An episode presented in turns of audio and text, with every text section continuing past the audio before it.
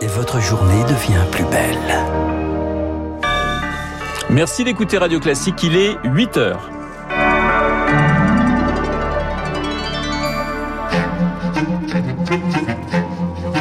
7h30, 9h, la matinale de Radio Classique avec Renaud Blanc. Voici euh, les titres du journal obliger les soignants à se faire vacciner. Le gouvernement l'envisage très sérieusement.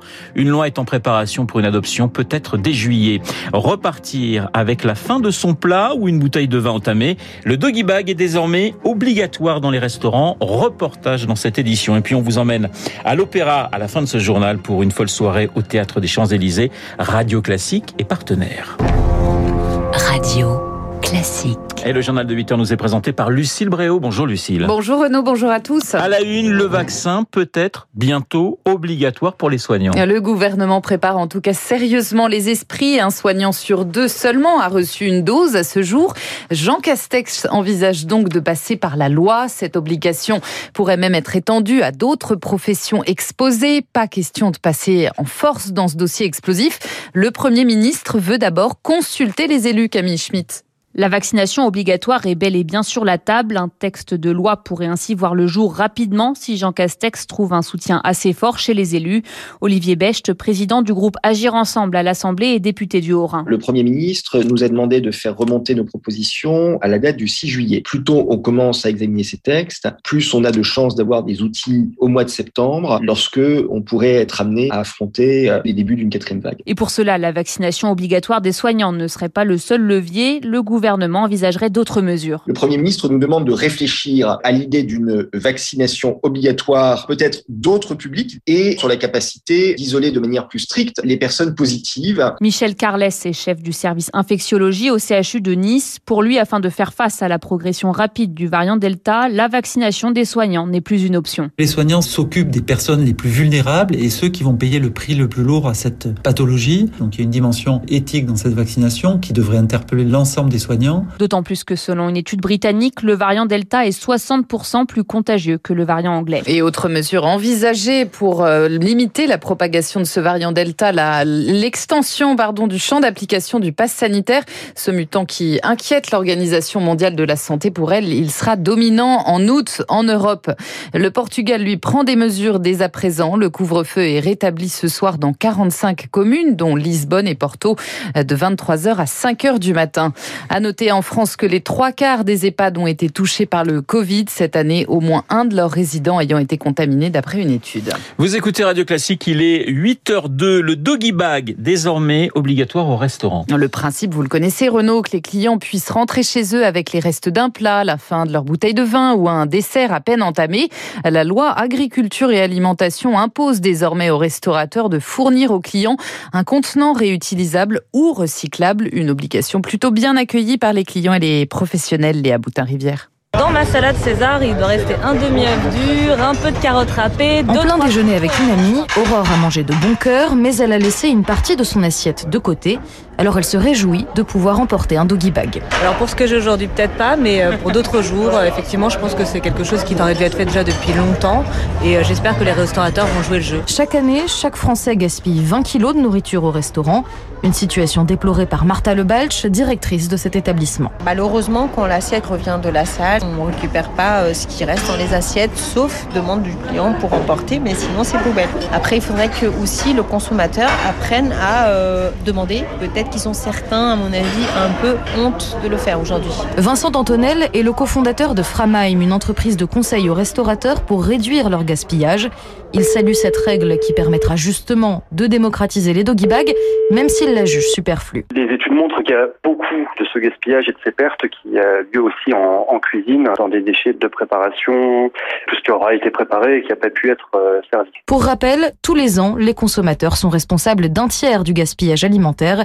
Toutes les autres pertes interviennent en amont. Le reportage de Léa Boutin-Rivière. L'impôt mondial sur les sociétés passe un nouveau cap avec l'accord trouvé par 130 pays membres de l'OCDE pour un taux d'imposition d'au moins 15% sur les bénéfices des multinationales, accord qualifié d'historique par la secrétaire américaine au Trésor, Janet Yellen. De trois ans de prison requis au Japon pour les complices de l'évasion de Carlos Ghosn. Michael Taylor et son fils Peter, deux ressortissants américains, sont jugés à Tokyo pour avoir organisé la fuite de l'ancien patron de Renault-Nissan. Les forces américaines en Afghanistan, elles viennent à l'instant de remettre l'aéroport de Bagram aux Afghans après près de 20 ans de présence. C'est leur, c'était leur principale base là-bas, étape très symbolique de leur retrait progressif du pays. Radio Classique 8h05, un congrès sous tension pour le Rassemblement national. Le parti de Marine Le Pen se réunit ce week-end à Perpignan, ville désormais dirigée par Louis Alliot. Objectif, renouveler ses instances. L'échec des régionales encore dans toutes les têtes.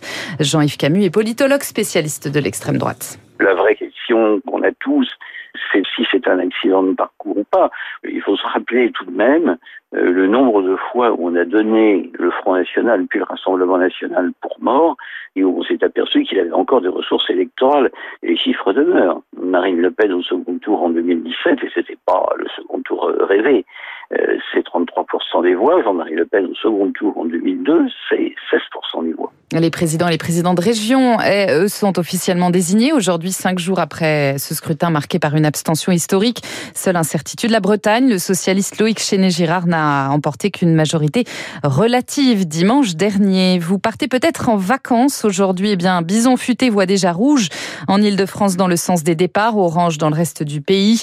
Vigilance encore dans les transports parisiens, dans les aéroports parisiens. Un mouvement de grève est encore en cours avec de possibles légers retards dans les gares. Trafic est normal. Et puis Lucille, c'est le jour idéal pour renouer avec l'opéra. S'asseoir de nouveau avec délectation dans un fauteuil rouge face à une scène. Radio Classique vous y invite aujourd'hui et demain avec la folle soirée de l'opéra au théâtre des Champs-Élysées. Trois concerts ce week-end pour redécouvrir les plus beaux airs d'opéra. Avant-goût avec Rémi Pister. Comme une certaine résurrection, renouer avec le public, sentir les vibrations de l'orchestre, la soprano Marie Perbost attend ça depuis des mois. Il n'y a rien de plus galvanisant que de sentir l'audience, de les regarder tous les uns après les autres, de repérer celui qui se gratte le nez ou celui qui est complètement ébahi.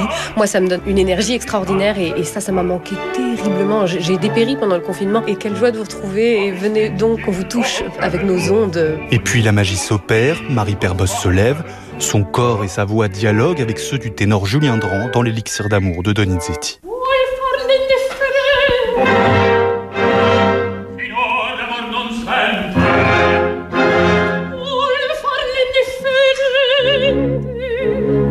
Cette folle soirée, c'est un parcours à travers l'histoire de l'opéra avec ses airs les plus connus, du bel canto en passant par l'opéra français, un discours musical de plus d'une heure dirigé par le chef d'orchestre Victorien Van Osten. On a vraiment des opéras euh, bouffes avec Offenbach, on a des opéras dramatiques, il y a de l'orchestre seul aussi qui fait des, des, ouvertures et des interludes, il y a des duos, il y a une, petite surprise à la fin. C'est une bouffée d'air et effectivement les chanteurs en avaient bien besoin, particulièrement eux. La barcarolle des contes d'Hoffmann d'Offenbach, Belle nuit aux nuits d'amour, cela pourrait être la définition de ses retrouvailles avec le public. Voilà, Radio Classique, organisatrice donc de cette folle soirée de l'opéra au théâtre des Champs-Élysées. Le Tour de France, la plus longue étape aujourd'hui, 249 km entre Vierzon et le Creusot. Mathieu Van Der Poel s'élance en jaune.